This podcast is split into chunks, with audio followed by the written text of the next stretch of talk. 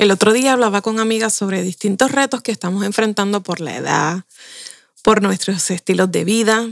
Y al final una de mis amigas decía, ay, qué difícil es ser mujer. Hoy es el Día Internacional de la Mujer y de mujer a mujer les quiero hablar hoy. Mientras llegamos a ese nivel en donde se considere primero la capacidad del individuo antes que el género, yo seguiré trabajando por brindar herramientas a las mujeres para que salgan de su metro cuadrado. ¿Y tú qué estás haciendo? ¿Esperando una felicitación o ya estás influenciando a otras?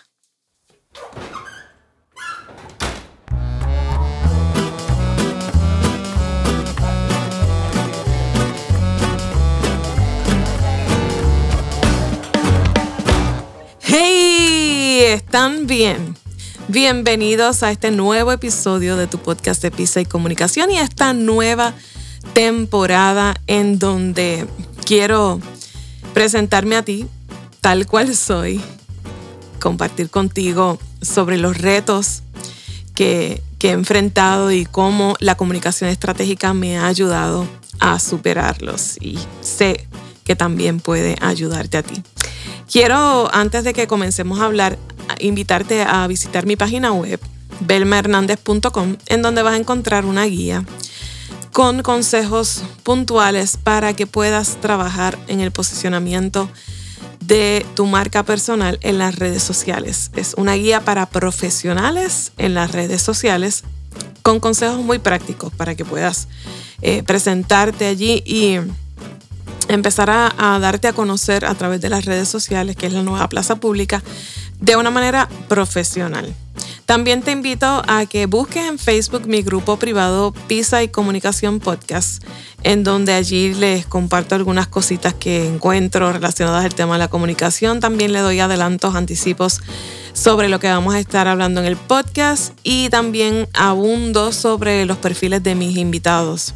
Así que ve para allá en Facebook, Pisa y Comunicación Podcast, grupo privado. Me siento muy feliz de que este episodio salga precisamente hoy, en el día en que conmemoramos la lucha por sus derechos de tantas mujeres alrededor del mundo. Mientras conversamos, te invito a que visites mis redes sociales en Facebook, en Instagram, en Twitter, Belma Hernández T. Y, y vayamos allá conociéndonos un poco más. Desde allí también puedes conversar conmigo y, me puedes contar cómo te puedo ayudar y cómo este podcast te está ayudando. Sabes que eh, las plataformas de Apple Podcasts y Spotify tienen eh, maneras de que tú puedas eh, compartir tu opinión sobre este episodio, sobre este podcast. Así que agradeceré muchísimo que me des tu opinión porque eso va a permitir que otras personas también conozcan del contenido que estamos ofreciendo aquí y, y poder ayudarles. Como les decía, me encantó que coincidiéramos en el lanzamiento de este episodio con el Día de Internacional de la Mujer. Yo no quiero sumarme al coro de felicitaciones sin sentido que ocurren un día como hoy, porque realmente no hay nada por lo cual nos debamos felicitar. Sin embargo, hay mucho por lo cual debemos solidarizarnos y ese debería ser el enfoque de un día como hoy, seguir avanzando en fortalecer los lazos, las causas, las historias que nos unen y no permitir que la vanidad, que el afán por competir, que nuestros prejuicios y el distanciamiento nos sigan convirtiendo a nosotras mismas en nuestras peores enemigas.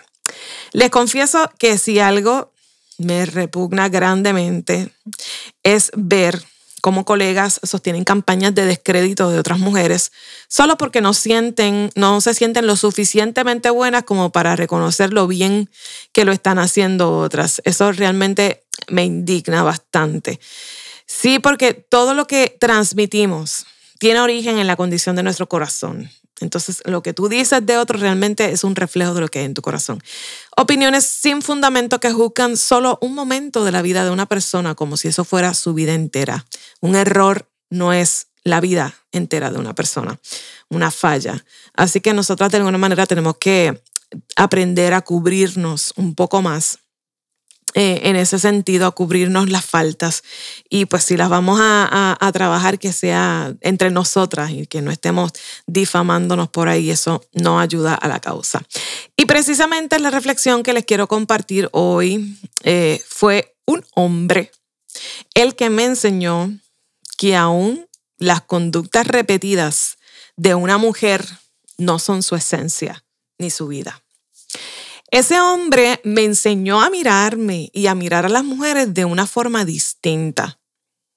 Ese hombre se mostró, se me mostró cómo fue que el éxito, cómo fue que él existió, cómo fue que él existió gracias a que una mujer ideó un plan de redención para su descendencia hasta alcanzarlo a él a través de una mujer adoptada, que luego se convirtió en la base del linaje de donde nació el Salvador del mundo. Si no sabían de esa historia, vayan a leer la historia bíblica de Noemí y Ruth. Ruth, la adoptada, sí, fue ella, la bisabuela del rey David, que sirvió de base para la generación que iba a dar origen al nacimiento del Salvador del mundo. Fue una mujer la que ejecutó ese plan magistral de redención de la humanidad al traer al mundo al Salvador. Y fue una mujer la primera que se enteró de que ese Salvador no solo había muerto, sino que había resucitado. Y fue un hombre el que me enseñó cómo dignificar a la mujer que es adúltera, a la mujer que se prostituye, a la mujer de reputación cuestionable para la sociedad. También me enseñó cómo dignificar a la mujer que trabaja mucho, a la que ora mucho, a la que todos rechazan, a la que está enferma, a la viuda, a la suegra, a la que perdió un hijo. A todas él las conoció, a todas las miró, de todas se compadeció. Ese hombre que le devolvió la dignidad y restituyó el lugar que había perdido la mujer en la sociedad, le conocen como Jesús. Del Génesis al Apocalipsis en la Biblia, Dios exaltó a la mujer y le enseñó al hombre a cómo tratarla.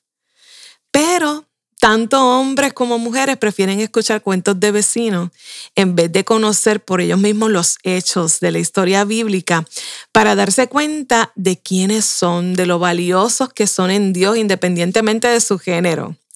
Y si hicieran el ejercicio de conocer esa historia, aprenderían más que perspectiva de género, aprenderían perspectiva de humanidad y no se sentirían con el derecho de menospreciar a nadie por ser diferente. Si tú, querida amiga que me escuchas, te tomaras un tiempito para conocer estas historias a profundidad, comprenderías el amor más grande de los amores. Tendrías la oportunidad de conocer ese amor y tendrías un estándar del amor que se espera de un hombre. Bien claro y bien concreto dice que ese estándar debe ser como Cristo amó a la iglesia. Esa es la manera en la que un hombre debe amar a una mujer, según la Biblia. No hay otro estándar. Si te ama menos que eso, necesitan buscar ayuda para empezar a caminar hacia ese estándar de amor que lo entrega todo sin perder su esencia y sin perder su misión de vida todas esas mujeres que fueron de alguna manera influenciadas por Jesús se unieron a su proyecto y él las llevó con él a recorrer ciudades y aldeas. Y registra un relato de Lucas que ellas mismas contribuían con sus propios recursos al sostén del proyecto de la misión de Jesús. Eran mujeres trabajadoras y libres de invertir sus recursos económicos en lo que más amaban hacer en lo que ellas amaban. Asumimos que el éxito es conseguir lo que queremos. La verdad es que el éxito es dar lo que tenemos. Eso fue lo que me enseñó Jesús. Y eso es lo que necesitamos nosotras las mujeres para realmente trascender y ser mujeres influyentes. Empezar a compartir, a dar de lo que tenemos. ¿Qué necesitamos para ser mujeres influyentes? Primero necesitamos conocernos a nosotras mismas Reconocer nuestras áreas de vulnerabilidad y trabajar en ellas, no negarlas, porque eso nos va a hacer retroceder. Las reconocemos y trabajamos en ellas para que hagamos lo que, lo que hagamos conscientes de nuestras vulnerabilidades, pero que no son impedimentos. No podemos, en segundo lugar, no podemos usar de referente en ese proceso de, de transmitir, de dar, de compartir las limitaciones que tenemos en cuanto al género. No pueden ser una excusa. Número tres, tenemos que comunicar, comunicar estratégicamente, comunicar eficazmente nuestros planes, el proceso que conlleva la ejecución de ese plan y comunicar los resultados. Eso nos va a convertir en mujeres influyentes. Tenemos que apoyar a otras mujeres. Nosotras somos las primeras que nos criticamos. Porque si las mujeres, por ejemplo, si las mujeres son las más que votan, ¿por qué no tienen la misma representación en la cantidad de puestos que ocupan? Porque siguen ocupando esos espacios más hombres que mujeres. Porque nosotras no nos apoyamos, mi gente. Lamentablemente. En quinto lugar, yo tengo una regla. Si no construye, no lo digo. Tenemos que renunciar al descrédito de otras y al descrédito de otros también. No avanzamos nada desacreditando a los hombres. Eso no nos hace avanzar en nada. Necesitamos comenzar a pensar bien lo que vamos a decir, porque eso refleja lo que hay en nuestro corazón. Así que ponte de regla. Si no construye, no lo voy a decir. Eso te va a hacer una mujer influyente. Número seis, la sororidad no puede ser un eslogan, tiene que ser acción. Realmente tenemos que propiciar escenarios donde podamos ser sororas. Y número siete, las oportunidades y los espacios los creamos nosotras para nosotras. ¿A cuántas mujeres has recomendado para que hagan algo que tú no sabes o que no puedes hacer?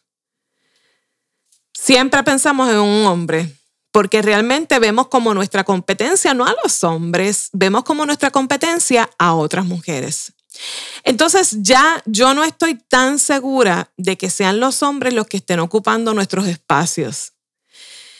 No, no, estoy tan convencida de que sean ellos los que nos desplacen por ser hombres. Veo a hombres asumiendo roles que antes la sociedad nos asignaba solamente a nosotras. Los veo esforzándose por darnos nuestro lugar, por impulsarnos a alcanzar nuestros sueños. Entonces, creo que son nuestros propios pensamientos limitantes los que han desplazado nuestro potencial. La limitación está dentro de nosotros, amigas.